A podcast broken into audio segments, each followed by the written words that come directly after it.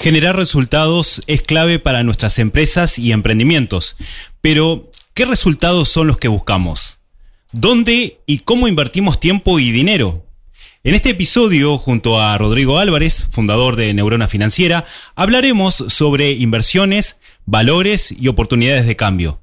Quédate escuchando para descubrir juntos cómo invertir nuestro dinero con causa y efecto.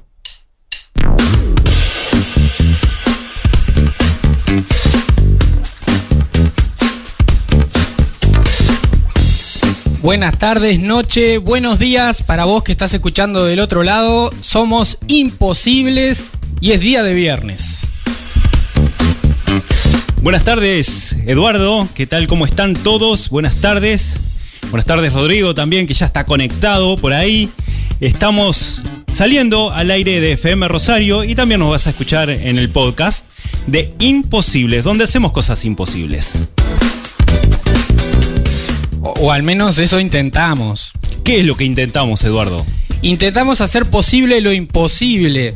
Este programa surge con la intención, en un acto de rebeldía, de plantar frente a lo imposible y comprobar, transmitir que en Uruguay es posible emprender, es posible desarrollar empresas, es posible llevar adelante nuestros proyectos con éxito. Y todo esto desde un punto de vista humanista, o sea, alineados a nuestro ser humano, a nuestro propósito. Eso hacemos en Imposible, Javier Siliuti y Eduardo Hernández. Gracias por estar ahí. Excelente, excelente introducción ahí, Eduardo.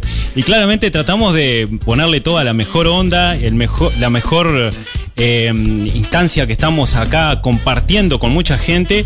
Eh, realmente tratamos de provocar el cambio en todas las personas, en todos los actores, más allá de los emprende emprendedores por sí mismos, sino que también aquellas personas que están en alguna organización social, en alguna empresa con un grado intermedio de responsabilidad, que siempre se puede cambiar y siempre se puede emprender desde adentro. Así que para todos ellos, bueno, estamos con, siempre con alguna persona invitada para poder inspirar a todos los oyentes. Hola, mi nombre es Irexa. También con Cirex acompañándonos siempre. Exacto.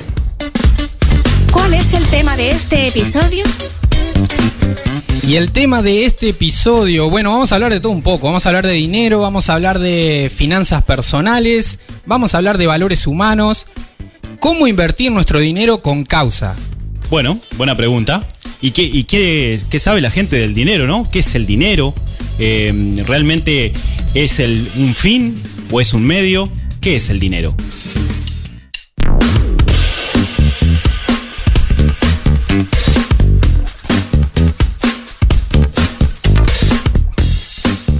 Y estamos por darle la bienvenida en breve a Rodrigo Álvarez, ninja de la finanza, fundador de Neurona Financiera y el Club del Inversor, entre varios proyectos. Como en cada episodio te estamos invitando a observar un tema importante para el desarrollo de nuestras empresas, emprendimientos y proyectos, pero siempre desde una óptica diferente, proponiéndote hacer posible lo imposible. Al hablar sobre finanzas e inversiones solemos poner foco en el qué. Es decir, ¿qué hacemos para invertir exitosamente o qué hacer para balancear, por ejemplo, ingresos y egresos? Pero detrás de este qué, ¿hay un propósito? ¿Para qué invertimos nuestro tiempo y energía en generar dinero? ¿Qué representa en definitiva el dinero en nuestra vida personal, en nuestras empresas y comunidades?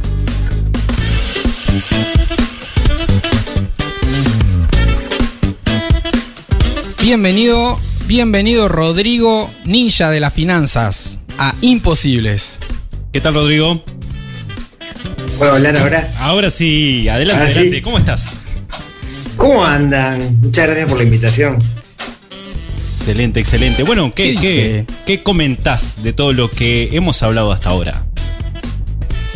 Ah, ¿por dónde, por dónde arranco? ¿Por Porque dónde? dijeron muchas, Sí, te la dijeron tiramos. muchas cosas. Que querías algo flexible, digamos, no estructurado. así que vamos a hacer preguntas amplias el día de hoy. No, a ver, pará, déjame arrancar con una. Cuando arrancamos con las definiciones de, de finanzas personales, Te ¿no? querías matar. definiciones, definiciones de autores, súper, súper Wikipedia las, las definiciones. Sí. Y una de las cosas que, que yo he notado es que esas definiciones eh, en cierto sentido nos alejan del concepto de las finanzas personales. Porque si pensamos en finanzas, están esas definiciones medias cuadradas. Ingresos, egresos, balanceo, no sé qué, PLAP, eh, inversiones, mercado de capitales. ¿no? Son palabras que no estamos acostumbrados. Sin Exacto. embargo, eh, la- la- a mí lo que, mi visión al menos de las finanzas personales es, es la siguiente. Nos guste o no nos guste, estemos de acuerdo o no estemos de acuerdo, estamos sumergidos en un mundo del donde el dinero es importante. Exacto. Estemos de acuerdo con el, con el capitalismo, no estemos de acuerdo con el capitalismo, seamos socialistas, comunistas, lo que quieran, pero la realidad es que en el mundo en el cual vivimos hoy, en, en- me animaría a decir en todos los países de este planeta, el capitalismo es la forma en la cual nos movemos. ¿sí? Eh, podemos hacer discusiones sobre eso, pero hoy el dinero es importante. A menos que seas una zeta en la India, vivas en una cueva, ¿no? Y comas este, lo que te dan de donaciones, la plata es importante. Ahora, la realidad es que nadie nos enseña a gestionar el dinero, porque usualmente aprendemos por imitación, aprendemos de lo que vemos a nuestros padres, de gente que está al lado, pero nadie se sienta con nosotros y dice, mira, yo te voy a enseñar a usar la plata, ¿no? yo te voy a enseñar cómo, cómo se utiliza esto, que lo vas a tener que usar, te guste o no te guste. Entonces, vamos aprendiendo a los ponchazos, Mm. vamos aprendiendo a los ponchazos, nos mandamos un montón de macanas en nuestra vida y después tenemos que resolver como esas macanas. Entonces, a mí la definición que me gusta de las finanzas personales A ver. es que sí, son un conjunto de herramientas, técnicas, etcétera. Pero a diferencia del concepto de finanzas que estamos acostumbrados, el que estudian los contadores, el que estudia el gerente de finanzas de la empresa, etcétera, que, es un concepto donde sí están todas esas- cuestiones técnicas, la diferencia es que podríamos llegar a aplicar esos mismos conceptos, pero la empresa usualmente tiene como objetivo el lucrar, el ganar dinero, el hacer que sus accionistas se lleven un rédito, ¿no? Te puedo hablar de tipos de empresa, pero en términos generales la mayoría de las empresas buscan ganar dinero. Sin embargo, sin embargo, uno, las finanzas, las finanzas personales, no deberían ser simplemente ganar, tener patrimonio, ¿no? Ganar más plata, tener más plata en el bolsillo. Porque la realidad es que nosotros como seres humanos, nuestro objetivo, ¿no? Aquello que nosotros buscamos, el propósito que decía Eduardo recién, Sí. no es tener mucha plata. ¿No es el dinero? Y, te- y pa- cada, pará, cada uno tendrá un objetivo personal. No podemos generalizar y decir que el objetivo de todo el mundo es el mismo, ¿no? Claro. Mi visión es que no debería ser. Ahí va. Mi visión es que no debería ser el tener un capital grande en el momento que te mueras. ¿sí? Yo creo que nosotros como seres humanos, y acá meto ese concepto de humanismo que decían ustedes, tenemos un propósito mucho más grande, cada uno verá el suyo, pero está relacionado con la comunidad, está relacionado con desarrollarnos nosotros como personas, con ayudar a los demás, con hacer cosas que nos gustan, que nos llenan ser el bien común, etc. Y esas son cosas que nos hacen felices. Entonces podríamos decir, si quieren, como para hacer una, una, una simplificación, capaz que el objetivo que tenemos nosotros es ser personas felices y personas plenas. Y ahí es donde viene lo de usar el dinero como una herramienta para conseguir ese objetivo y que no sea el objetivo en sí mismo, que no sea simplemente tener plata. ¿Se acuerdan del dibujito de, de Rico MacPato de Fotoaventuras? Este, usted te Sí, Sí, duda, sí, sin sí, duda. Si lo habremos mirado. ¿Se acuerdan que tenía la bóveda, Rico MacPato, y lo que hacía era, tenía la bóveda para que para nadar en Para la bóveda, nadar. plata, en plata y nadaba en la plata, Solo ¿no? eso. Este, y, y que nosotros crecimos como con esa imagen de tener el gran patrimonio. Ahora, algo que me ha pasado a mí en todo este tiempo es conocer muchísimas personas que tienen muchísimo dinero, más dinero del que pueden gastar de acá lo que les queda de vida.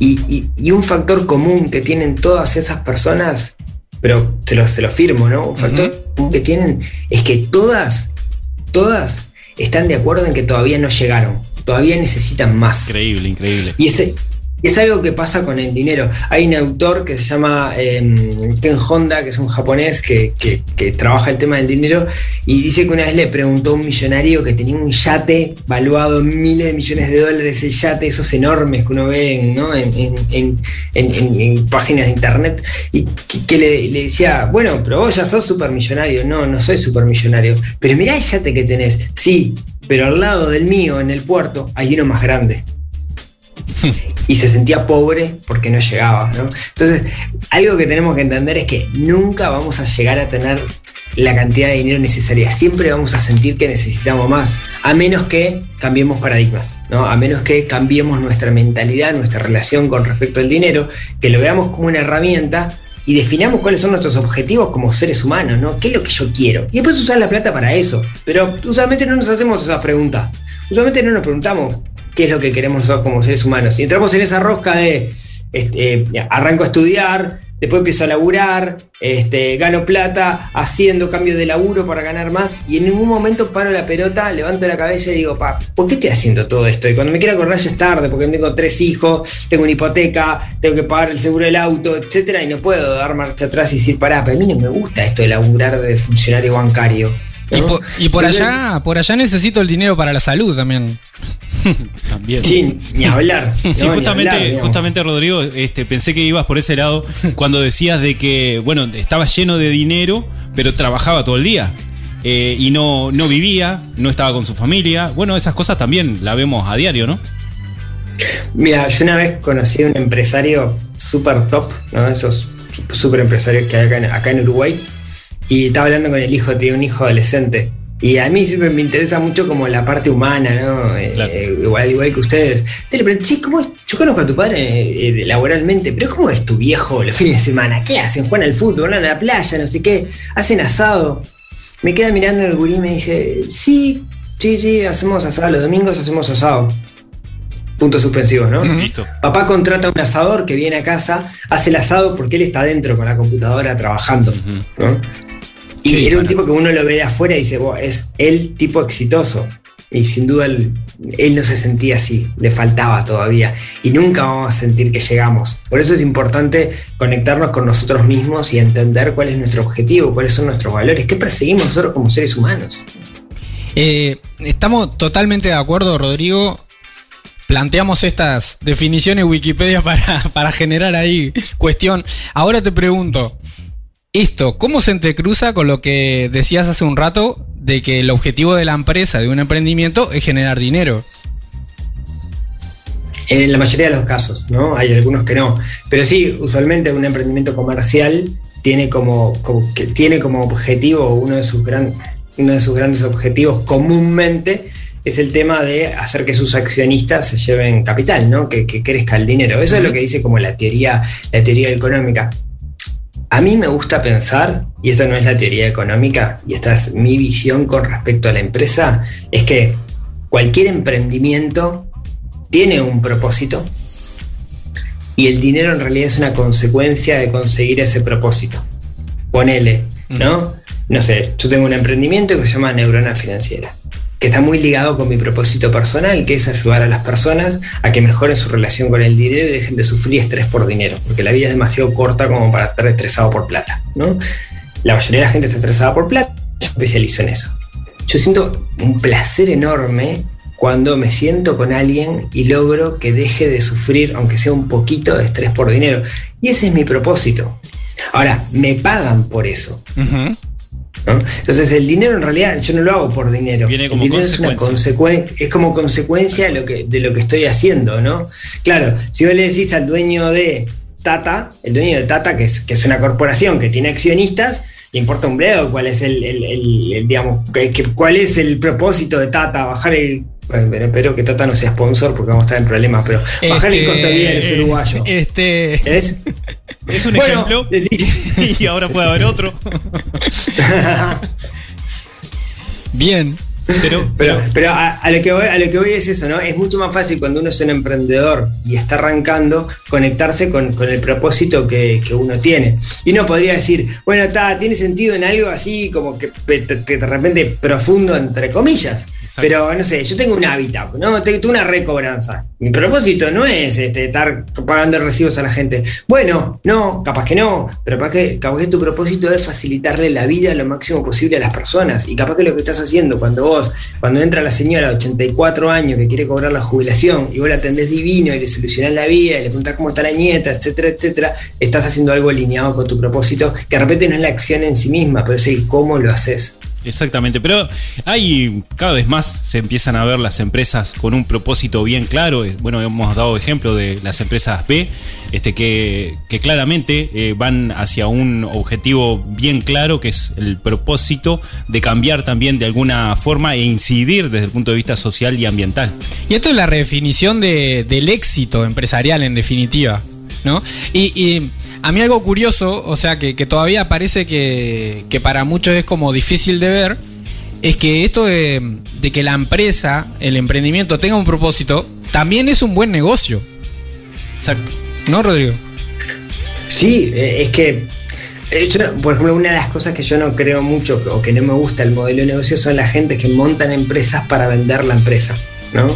Eh, Esas personas que, no sé, por ejemplo, una vez mm, alguien me contaba de que había hecho un proyecto de inversión que era poner un, un local de venta al público en un lugar particular para después tener que buscar el exit y venderlo, ¿no? Y, y- y al- yo sé que muchas personas lo que les importa es, es hacer la plata y no le importa qué es lo que tienen que hacer para hacerlo, ¿no? Pero yo me siento mucho más cómodo cuando estoy trabajando en algo que se alinea con el propósito. Llega el momento de tomarnos un café y aprender de la experiencia humana. Llega la entrevista de la semana. Llega el café emprendedor.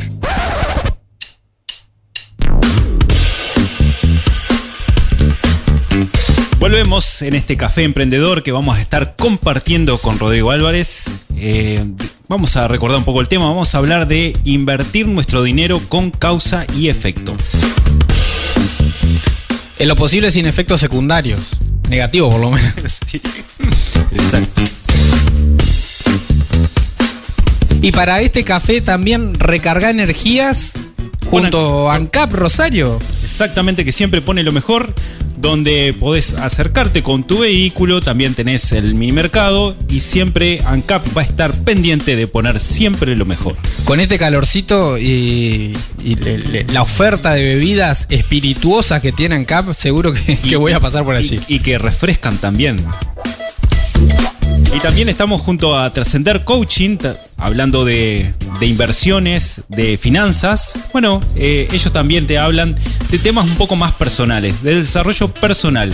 Cómo poder motivarte también a vos mismo para realizar un cambio a nivel personal y también liderar equipos de trabajo desde el punto de vista profesional, teniendo estos mecanismos de autoconocimiento, generando un crecimiento, eh, superando límites como coach profesional.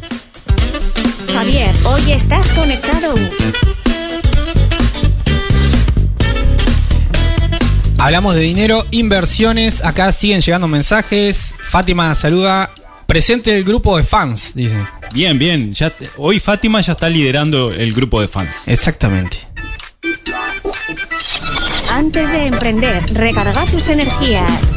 Este café emprendedor lo presenta Chivitería El Dátil. Chivitería El Dátil.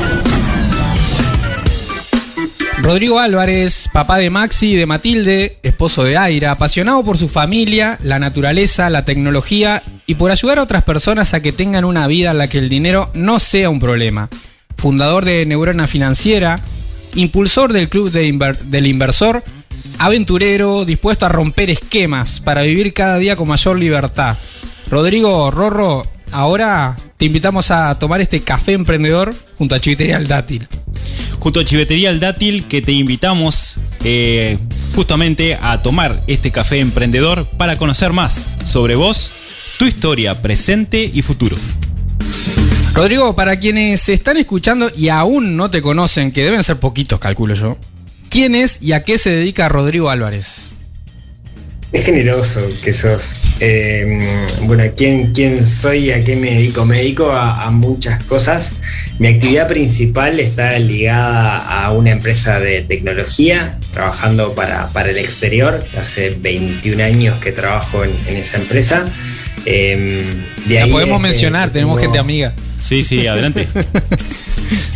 Sí, de ahí para de ahí es mi relación con el amigo Celano, viejo conocido de, la casa, digamos que con María nos conocemos hace, muchísimos años. Yo trabajo en, en Genexus, en, el área comercial, estudié analista en, computación y, dedico gran parte de mi tiempo eh, que no estoy trabajando en la empresa a esto de las finanzas personales, que es algo que desde que lo descubrí que ahora charlaremos, digamos, cómo llegamos a eso, uh -huh. me, me, apasionó, ¿no? Me di cuenta que estaba, como hablamos un ratito, ligado a, a ese propósito que, que, tengo yo como, como ser humano. Y ahí viene la segunda pregunta, enseguida. Bueno, ¿cómo llegaste a ese mundo de las finanzas? Bueno, acá donde ponemos la musiquita, ¿se acuerdan? Kung Fu, cuando ponían la musiquita de sí. sí. y, y desde Carradine se acordaba cuando tenía, cuando tenía pelo. Porque no tenía pelo. no tenía, no tenía, no tenía. Estamos, estamos tirando sotas acá, más. Uh, no, no, no, no. Demasiada información. Eh, no, a ver, yo les, les, cuento, eh, digo, en realidad la, la, la historia de, de, cómo llegué a esto eh, es, es, creo que no, no, no, es una historia nueva que no le haya pasado a alguien. Yo, eh, como les comentaba, yo estudié ingeniería eso habla un poco de, mi perfil. Eh, yo siempre fui el, el, introvertido, digamos, buen estudiante en el liceo, pero introvertido, ¿no? Pata rota para jugar al fútbol, nunca toqué una pelota. Este, quise entrenar una vez y el, y el técnico me echó porque quise marcar, digamos, al, al, delantero y lo lesioné, entonces me dijo, claro. el fútbol no es lo tuyo, y, y, me echó, digamos, entonces jamás jugué al baby fútbol, eh, siempre me gustó más la lectura, cuando encontré, conocí las computadoras me gustó más la, la computadora, ¿no? Ese perfil, el narigón, feo, digamos, iba, iba por ese lado. Empecé a estudiar, estudiar ingeniería, una época, estamos hablando de yo soy generación 97, así que del siglo pasado, milenio pasado, milenio pasado. una época donde había en una clase de 100 tipos en la facultad de ingeniería, tres mujeres, ¿no? Básicamente porque se la idea. En la facultad de ingeniería había un baño de mujeres en toda la facultad y todo lo demás, los 5 o 6 pisos eran de hombres, porque no había mujeres básicamente. Claro. Por, por eso todavía hay como mucho más paridad, pero en aquel entonces la ingeniería estaba mucho más asociada a los hombres que, que a la mujer, las mujeres no querían estudiar ingeniería. En ese sentido, eh, algo que nos pasaba a los estudiantes de ingeniería era que, que éramos con, con, el tema este, eh, eh pareja y eso, éramos relaciones durazo, sociales, ¿no? digamos. Sí, relaciones, durazo, porque claro, yo, yo acuerdo con mis amigos me iba a salir a bailar y nos quedamos jugando la computadora de noche. Sí, de terror, ¿no? Menos, menos, menos labia, digamos, ¿no? terrible. Bueno, la, la, cuestión es que algo que nos pasaba, nos pasó a muchos, digamos, de esa, de esa generación, o que nos pasaba a los estudiantes de ingeniería en aquel entonces, era que primera novia, para adentro, digamos, ¿no? Te casabas con, con, con, la primera, la saltaba, digamos, era como un miedo a, che, yo no, quiero, no le quiero perder. Y a mí me pasó eso, yo muy joven, ya a los 22 años estaba viviendo en pareja. Eh, era muy joven, digamos, y, y, a mí me empecé a desarrollar profesionalmente. En ese desarrollo profesional comencé a viajar mucho, ¿sí? Uh -huh. eh, pasaba gran, gran parte del año, pasaba en el exterior, viajé muchísimo a lo largo de mi vida, he conocido todos los continentes. Y, y, claro, en realidad la relación no estaba seteada desde el principio como para que yo no estuviera, digamos, ¿no? Como que claro. esas cosas se setean el principio de las relaciones. Y bueno, la, la cuestión es que a los, a los 30 años, después de producto de todos estos viajes y de la carrera profesional, haber construido un patrimonio, había construido una, comprado un terreno, construido una casa, ampliado la casa, etcétera, ¿no? Había hecho como el caminito estándar en sí, cierto sí. sentido. Eh, como a los 30 años, luego de que estuve como 6 meses afuera por, por, temas de viaje, la relación ya no aguantó más y, y terminamos separándonos. Eh, un quiebre. y, y Sí, al, al, me adelanté la crisis de los 40, ¿no? Porque usualmente eso se da más cerca de los 40. Yo lo adelanté bastante. Tenemos la suerte de que no teníamos hijos, que siempre es un factor importante en estas cosas. Tenemos perro, digamos, y voy a ver cómo repartir el perro, pero eh, algo que nos, que, que nos pasó fue que mm, esa separación que en principio fue como un acuerdo, eh, había cosas en el medio, había una casa, había un auto, ¿no? Había cosas y, y, y cuando, cuando, empiezan las cosas y se meten terceros, ¿no? Tipo, ahí empieza a complicarse la cuestión. Y, esta no fue, no fue la excepción, se empezó a complicar, digamos, ¿no? Y toda esa complicación terminó en que yo tomara una decisión y dijera, ¿sabes qué? Eh, quédate, con, quédate con todo con tutti. y yo empiezo de cero. Entonces, a los 30 años ¿no? hoy tengo 42, pero a los 30 años tomo la decisión de empezar desde cero. Bien. Y ahí dije, esta no puedo, yo no puedo ser la primera persona que le haya pasado esto. esto le tiene que haber pasado a alguien más. Tengo que, o sea, me tengo que reconstruir y tengo que acelerar, no puedo ir al ritmo normal, porque si voy al ritmo normal voy demasiado lento. Entonces dije, ¿qué, ¿qué hay de esto? Y empecé a investigar sobre el mundo del dinero, de cómo gestionar el dinero para sacar el mejor provecho posible. Y, y ahí fue donde encontré esta disciplina que se llama finanzas personales, la educación financiera y cómo relacionarlos con el dinero. Y, y ese fue el comienzo de todo. ¿Y y dónde encontraste esa información? Libros. Libros. Hay un- una cosa, hay una cosa increíble que, que está dejando, que está pasando de moda, que son los libros, ¿no? Eh, hoy por hoy estamos muy acostumbrados a la instantaneidad, a ver el tweet, ver el Instagram, la frasecita de Instagram o el videíto de un minuto, pero cuando uno le dedica 3, 4 semanas a leer, 3, yo qué sé, 30 minutos, una hora por día un libro, la cantidad de conocimiento que uno va recabando, va calando de forma distinta en nuestro cerebro y, y logra producirnos un cambio, ¿no? Un libro- Y a mí siempre me gustó mucho leer. Bien, un, un- un libro que quieras recomendar que diga, bueno, este me cambió realmente la cabeza. Mira, hay, hay un libro que si querés es, el, es como el primero que el, el contenido a mí hoy no me gusta mucho, pero tengo que admitir que le hace un clic a las personas cuando lo leen. Tiene el efecto de lograr hacerte un clic. Ya- Te dice ya- el qué, ya no te dice el cuál- cómo. ¿Por dónde vas? Padre rico, padre pobre. Todo. De Robert. Todo con él. Bien, bien. Sí, eh, es un libro que, digamos, vos cuando lo lees, tiene muchos aciertos el libro. No, no te dice cómo, ¿no? Te dice un- te- la, la fórmula que te da no funciona por estos lares, pero sí te deja con, con esa sensación de, pa, tengo que hacer algo distinto. Después tenés que ver cómo hacerlo, ¿no? Y ahí es donde, bueno, Claro. eh, eh, eh, está el agujero que tenemos que cubrir. Exacto, exacto. Y bueno, este camino de, de alguna manera de transformación personal, de cambio, te llevó a crear Neurona Financiera. ¿Qué es Neurona Financiera y cómo resumirías un poco el viaje que has vivido junto a este proyecto? Bueno, ahí voy a pecar y te voy a decir con, con la historia. Yo cuando, cuando empiezo a leer sobre, sobre finanzas personales, empiezo a leer mucho sobre, sobre finanzas personales y, y- y- comienza a funcionar eso en mí. Empiezo a tomar decisiones correctas y me empieza a ir mejor. Empiezo a dejar de gastar en cosas que antes gastaba, eh, cuidarme con el endeudamiento, etc. Y, y en un momento me la creo, ¿no? Yo digo, pa, este, soy bueno en esto, ¿no? Me la, me la creí. Y en ese momento, esto que les voy a contar, que no salga de, de nosotros, por favor. No, queda entre nos. Queda entre nos. Que queda, queda entre Sí, nosotros, sí, sí, nadie está oy- oyentes, queda entre nosotros. Eh, en ese momento, mi padre eh, se estaba por jubilar. ¿no? Mi padre, eh, viajero veterinario de, de toda la vida, nunca tuvo una muy buena gestión financiera. ¿sí? Eh, ustedes saben de qué estoy hablando, dependía un poco del agro. En mi casa, si, si, si llovía y, y- y las vacas engordaban, este, comíamos carne, si había seca, comíamos fideo mucho tiempo, digamos, ¿no? Y esa era nuestra realidad porque cobraba comisiones en función de la venta de los productos veterinarios. Entonces, eh, algo que, que- yo tenía miedo era que mi padre, que se iba a jubilar y que iban a bajar sus ingresos, no pudiera gestionar bien eso, ¿no? que siguiera viviendo la vida de viajero, y que, pero que, que era su plata ahora, digamos, no, no tenía los viáticos de comer afuera y todo eso. Entonces, se me ocurrió invitarlo a tomar un café y le digo, papá, déjame explicarte. Yo, yo con 34 años en ese entonces le quise dar una lección de alguien de 64.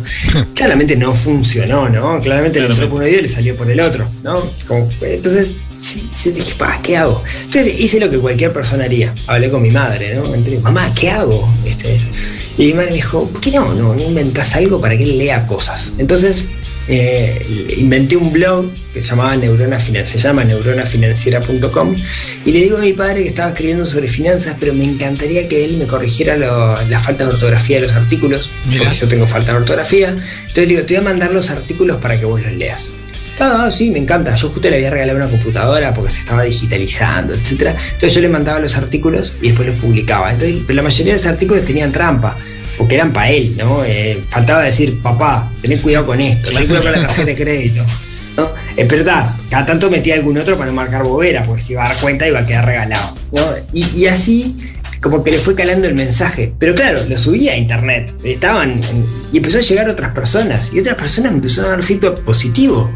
Yo dije, che, acá hay algo. E- Este es un problema que yo estoy haciendo trampita ¿no? Pero en realidad, del otro lado hay un montón de gente que está necesitando esa información. Hay una necesidad. y ahí me, Sí, y ahí me metí mucho más en el, en el tema, ¿no? Y ahí me empecé a especializar mucho más, a hacer cursos. Acá no había nada, hice cursos en el exterior, ¿no? Eh, online, porque ya había cursos online del tema, y me fui especializando en, en la dinámica.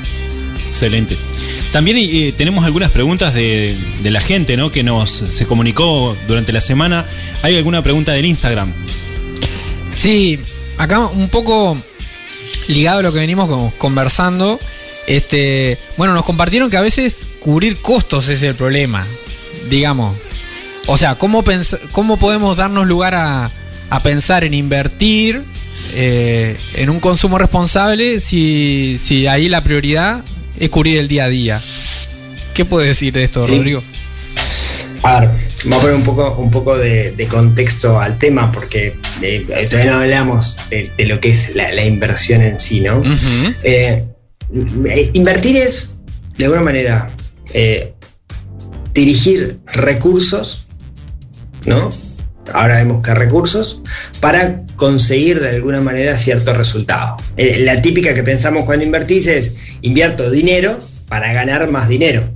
Entonces, esa persona que hoy eh, está, que llega eh, con el agua al cuello a fin de mes, dice, oh, pará, este flaco me viene a hablar de invertir, pero, pero, pero yo no llego. ¿Cómo voy a invertir si ni siquiera tengo superávit para, invertir? Y sí, eh, hay dos cosas ahí, ¿no? Sí, es una realidad. Muchas familias están sumergidas y, y no logran tener una capacidad de ahorro como para poder entonces, ahí la pregunta sería, bueno, ¿cómo, ¿cómo consigo tener capacidad de ahorro?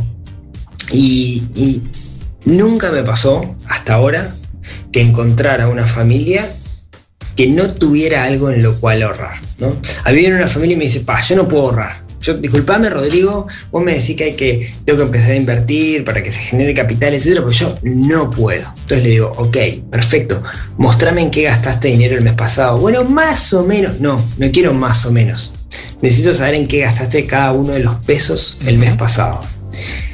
No tengo eso. Bueno, perfecto, vamos a una cosa. Entonces le enseño cómo hacer una de las herramientas más poderosas que tenemos en esto de las finanzas personales, que es el registro de gastos, que es anotar, saber en qué se te va el dinero. Claro. ¿sí? Cuando uno. Eh, comenzamos por el orden, entonces, Rodrigo. Eh, comenzamos por el orden. Sí, si quieren hay una herramienta, bien bien que chivo que va, si quieren hay una herramienta que yo utilizo, que es la que yo le recomiendo a las personas con las cuales trabajo, es, la cuentas, digamos, ¿no? Eh, que nace en Rosario y después este, crece por el mundo, pero ahí en, en z.uy eh, que es de nuestro querido amigo Celano. vamos a hablar con, con Celano. Sí, bueno, eh, hay un módulo, un módulo gratuito, que es el módulo de finanzas personales, que justamente es la mejor herramienta que yo he encontrado como para hacer un registro de nuestros gastos. Luego que tenemos ese registro de gastos, siempre, pero siempre encontramos cosas en las cuales podemos ahorrar. Pero ¿qué es lo que pasa? No es que no existan esas cosas. Hay que tomar la decisión. en realidad nosotros, claro, en realidad es. Yo te digo, vos podés ahorrar, no te tomes el asado que vas a comer hoy, no te comas el asado hoy, comí otra cosa, no gastes la plata en el asado y lo guardás para invertir. Ah, sí, bueno, prefiero el asado. y es válida la decisión, pero bueno, no te quejes pero hay que ser responsable, claro, de la decisión. Exacto. Sí, y, y, este tema de que, bueno, estamos dejando para el final quizás el ahorro, pero eh, mencionaste en algún momento eh, sobre la necesidad de comenzar el ahorro en la, al comienzo, ¿no? Bueno, claro, eh, nunca nos sobra. ¿no? Como habla cualquier profesor te decía, a mí no me sobra plata, ¿no? Porque tenemos la tendencia a gastarnos todo el dinero que ganamos. Eso es lo que se llama la ley de Parkinson que dice que nos vamos a tender a gastar todo el dinero que nosotros que nos entra, ¿no? que nuestros egresos van a igualar siempre nuestros ingresos. Si lo pensamos, eso tiene sentido. Nosotros empezamos a, empezamos, empezamos a laburar y a recibir dinero, ganamos 10 y gastamos 10. Después tenemos un aumento, cambiamos el laburo, pasamos a ganar 15 y está, te das una buena manota al gimnasio, me compro un auto, lo que sea, y te gastas los 15. y vamos emparejando, ¿no? Siempre ganá, ganá, ganá, ganá, gasta, ganá, gasta, ganá, gasta, y vamos siempre emparejando. Entonces, una buena estrategia, que es una estrategia antinatural, que es para, de buena manera para pelear contigo mismo, ¿no? Es decir, ¿sabes qué? En vez de hacerlo al final, luego al principio. Cobro, separo la plata. De hecho, hasta ahora hay algunos bancos de plaza que están habilitando lo que se llaman las eh, transacciones automáticas, que te permiten definir un porcentaje, un monto. Entonces, si mira, si yo cobro el 10, transferime a otra cuenta de forma automática tanta cantidad de plata el día 11. Y, ahí ni siquiera tienen que hacer, gastar energía en hacerlo. Rodrigo, vos sabés que nos están llegando unas cuantas preguntas, creo que muchas van a quedar afuera, pero por ejemplo desde Salto, eh, hablando estrictamente ya desde la inversión, em, dice Matías que hay muchas personas con pequeños ahorros que lo han, logrado. Entonces, ¿dónde pueden, dónde invertir pequeñas cantidades de dinero? Pero teniendo en cuenta que pueden haber diversos objetivos, ¿no? Eh, pensamos en retornos cortos y medianos plazos. Que algún ejemplo. Que escuchen el podcast. No, pero esa es la respuesta corta. Esa es la respuesta. no. A para, estar re bien, primero, el concepto de poco o mucho eso es subjetivo. ¿sí? Eh, capaz que, quien está escuchando dice, yo tengo poca plata y tiene 10 mil dólares. Claro. 10 mil dólares es capaz que poca plata para un gran inversionista. Capaz que para alguien que tiene mil, poca plata es una fortuna. ¿sí? 10 mil dólares es una fortuna. Entonces, es un concepto muy, muy subjetivo. Todos los mecanismos, hoy Hoy por hoy existe lo que se llama eh, mecanismos de inversión, que son instrumentos que están por ahí que permiten que uno coloque dinero y te garantizan o intentan garantizarte cierta rentabilidad sobre ese mecanismo. ejemplo, pool ganadero, ¿no? Eh, que, hay muchos informales, todo lo que tenemos un vínculo con el interior, tenemos algún amigo que decís vos dame la plata y yo lo uso para engorda y después te pago la rentabilidad, etcétera. Hay y estos son informales, pero hay formales también, hay empresas más pensadas para el montevideano que, nunca, se, nunca vio una vaca en su vida. ¿sí? Eh, ¿Cómo funcionan? Bueno, vos vas, pones la plata, ellos invierten la plata, hacen cosas de campo y te dicen en uno o dos años yo te devuelvo cierta la plata que vos pusiste más cierta rentabilidad. ¿no? Esas empresas lo que buscan, lo que cada vez buscan más, es lo que se llama el inversor retail. ¿Qué es el inversor retail? El inversor chiquito. Porque invertir era algo que hace 10 años o tenía 100 mil dólares o sí, muerto. No, había nadie que te diera, pelota para invertir. Hoy, esos, esos grandes jugadores de 100 mil dólares, digamos, cada vez son menos. Entonces, los grandes agentes se dieron cuenta de que tienen que apuntar a los chiquitos. Y es el, el mundo del inversor retail. Hay mecanismos, ¿sí? En su mayoría esos mecanismos te ponen una barrera de entrada, ¿sí? ¿En qué número ronda la barrera de entrada? Más o menos andan en torno a los 5 mil dólares. Había algunos mecanismos y fueron subiendo la barrera hasta 5 mil.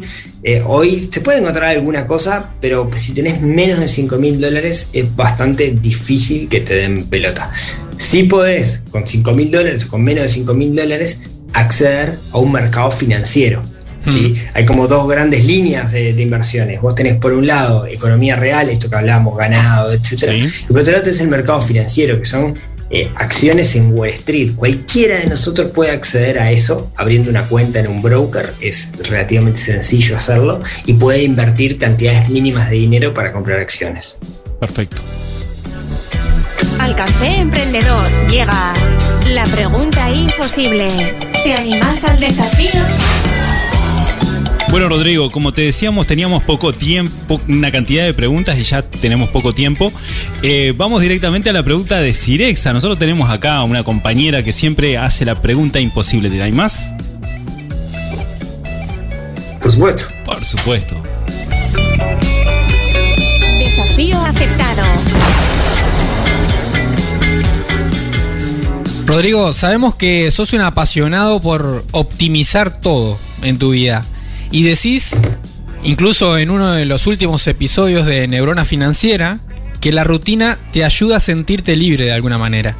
Entonces te preguntamos, ¿cuál es el punto de fuga de Rodrigo Álvarez? Qué buena pregunta, qué buena, qué buena pregunta.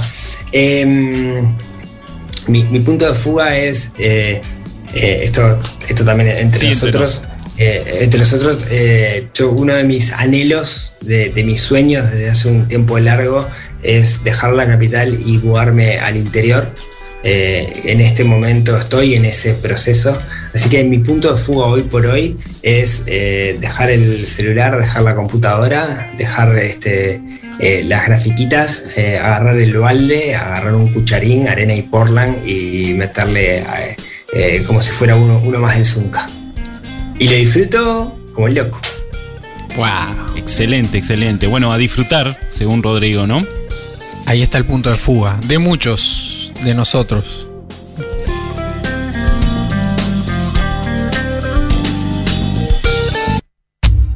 Este café emprendedor fue presentado por Chivitería El Dátil. Chivitería El Dátil.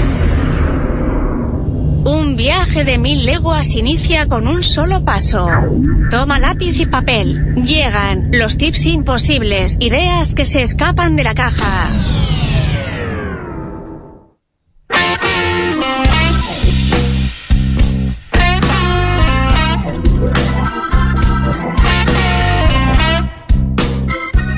Volvemos a Imposibles. Saludos a Ezequiel que estaba enviando mensajes. Dice un grande Rodrigo. Lo, sigue, lo sigo a Cepila, dice, muy interesante todo lo que brinda. Y saludos para nosotros, para los imposibles. No, pero también estaba un saludo para Cirexa. Y saludo para Cirexa enviaba también. Y bueno, también pedía que le regalara su libro, Neurona Financiera. Saludos también para Karina del Centro Comercial que estaba escribiéndonos, también felicitando a Rodrigo por todo lo que hace y que muy bueno el programa, también a Pablo que escribía por ahí, también parte de esta comunidad de imposibles. Y vamos a los tips. Vamos a los tips. En este episodio hemos hablado sobre el valor del dinero, algo sobre las inversiones, valores y consumo responsable. Así que, bueno, le pasamos la posta a Rodrigo. Te proponemos el desafío ahora de compartir cuatro, cuatro tips que ayuden a quien está del otro lado a hacer posible lo imposible para invertir con causa y efecto. Bueno, eh, si queremos cosas que, hemos hablado en, el episodio, pero queda la puerta abierta como para otra instancia porque creo que hay mucho más para Mucho más. Así que eh, tip, número uno que, charlamos fue tener el, objetivo, ¿no? el objetivo personal como herramienta fundamental, llámese propósito, como lo queramos llamar, pero tenemos que saber qué es lo que nosotros queremos, hacia dónde vamos, cuál es nuestro norte. ¿Sí? Por más que nos desviemos, tenemos que saber cuál es el norte. Segundo, hablamos de las organizaciones y los emprendimientos y la importancia que tienen que, es que tengan un propósito. ¿no? Eh, dijimos que el dinero es una consecuencia de ese propósito y no el fin per se. Y cuando somos emprendedores eso es sumamente importante. Hablamos del registro de gastos, de esa herramienta que nos permite tener un orden y entender en qué se nos va el dinero, entender en qué gastamos el dinero. Es una foto de nuestra realidad, es una foto nuestra, de nuestro comportamiento. Y por último vimos un super tip, lo dijeron más ustedes que yo, pero que es un super tip y que ayuda mucho a luchar contra nosotros mismos, de nuestra tentación y nuestras ganas de gastar, que es ahorrar al principio y no al final con lo que nos queda. Creo que esos cuatro tips, eh, si logramos interiorizar, nos vamos a llevar mucho valor de este, de este ratito. Excelente. Qué poder de síntesis. Después que hablé, claro, hablé una hora y media para decir estas cuatro cosas que la dije en tres minutos. Pero... Recortamos esto y esto es lo que subimos. Claro, eso es lo que subimos. claro. No, pero tiene, todo tiene un contexto y bueno, y, muy interesante todas las anécdotas que nos estuvo contando también, eh, toda su experiencia, así que también le vamos a agradecer ahora. Ya, ya hemos estado invitando a la gente a escuchar eh, tu podcast, Rodrigo, eh, pero queremos que vos invites. Un mensaje final para quien está escuchando del otro lado y toda la info para quien quiera seguirte, conectarse con vos, con lo que haces. Bueno, hoy creo que yo lo que quiero transmitir es que es necesario ocuparnos y tener un método de gestión propio para, para, poder relacionarnos con el dinero y para tratar con el dinero, que es una herramienta necesaria. Hay un montón de información por ahí sin duda que hay un montón, a veces no tenemos el tiempo y creo que una linda herramienta como para poder hacerlo es el podcast. El podcast es a demanda, uno lo escucha cuando uno quiere, está genial porque lo puedes escuchar mientras haces cosas que no tienen gran capacidad atencional. Por ejemplo, quienes manejan, es buenísimo escuchar podcast, lo descargas y lo vas escuchando porque más que estés en el medio de la nada. Ustedes que tienen, usualmente quien vive en el interior se tiene que trasladar, tiene mucho tiempo ahí y es un momento genial. No sé si es neurona financiera, hay un podcast que se llama Neurona Financiera que tiene unos 170 y algo de, episodios que, que, lo pueden escuchar, pero hay otros. Lo importante es que utilicen ese tiempo que tienen como para escuchar podcast y en particular podcast sobre, sobre dinero. Neurona Financiera yo busco que sea un lenguaje coloquial, contando historias, hablando un montón de cosas. Justamente la idea es humanizar un poco y salir de, ese, de esos conceptos financieros Wikipedia como charlábamos al principio. Excelente, Rodrigo, pero muchas gracias, gracias por tu generosidad. Eh, vamos a estar seguramente en breve eh, contactándonos de nuevo para ver otro episodio eh, y tener posibilidades de compartir estas charlas desde el punto de vista de las finanzas personales. Mil gracias. Por favor, un placer para mí y bueno, ojalá nos veamos pronto. ¿Cómo no? Bien, vamos a estar terminando. Vamos a comentarles para el próximo episodio. El número 31. Número 31, sí, acá me puso número 30. Pero número 31 quedó de la otra vez. Sirexa, ¿qué pasó, Sirexa? Um, no lo sé. Ah, Sirexa, hay que estar atenta. Bueno, el viernes 5 de noviembre, 18.30 horas, nuevamente por Rosario FM y también nos, vas a poder escuchar en el podcast. Eh, ¿Qué tema? ¿Qué temón? Vamos a hablar sobre liderazgo y cómo delegar y no sufrir en el intento. Uh, tema interesantísimo desde el punto de vista de, de quien emprende, ¿no? Porque llega algún momento que comenzamos, tenemos la necesidad de delegar algunas actividades, ¿no? Bueno, y como invitadas, Invitadas, tenemos a dos invitadas de lujo. Una rosarina, locataria, Marcela Molina, contadora docente del Instituto CTC Rosario, una profesional amiga de esta casa. Y también conversaremos con María Fernanda Granados, Mafe, eh, colombiana, va a estar conectando, nos vamos a estar conectando con Colombia. Ah, no vamos hasta Colombia.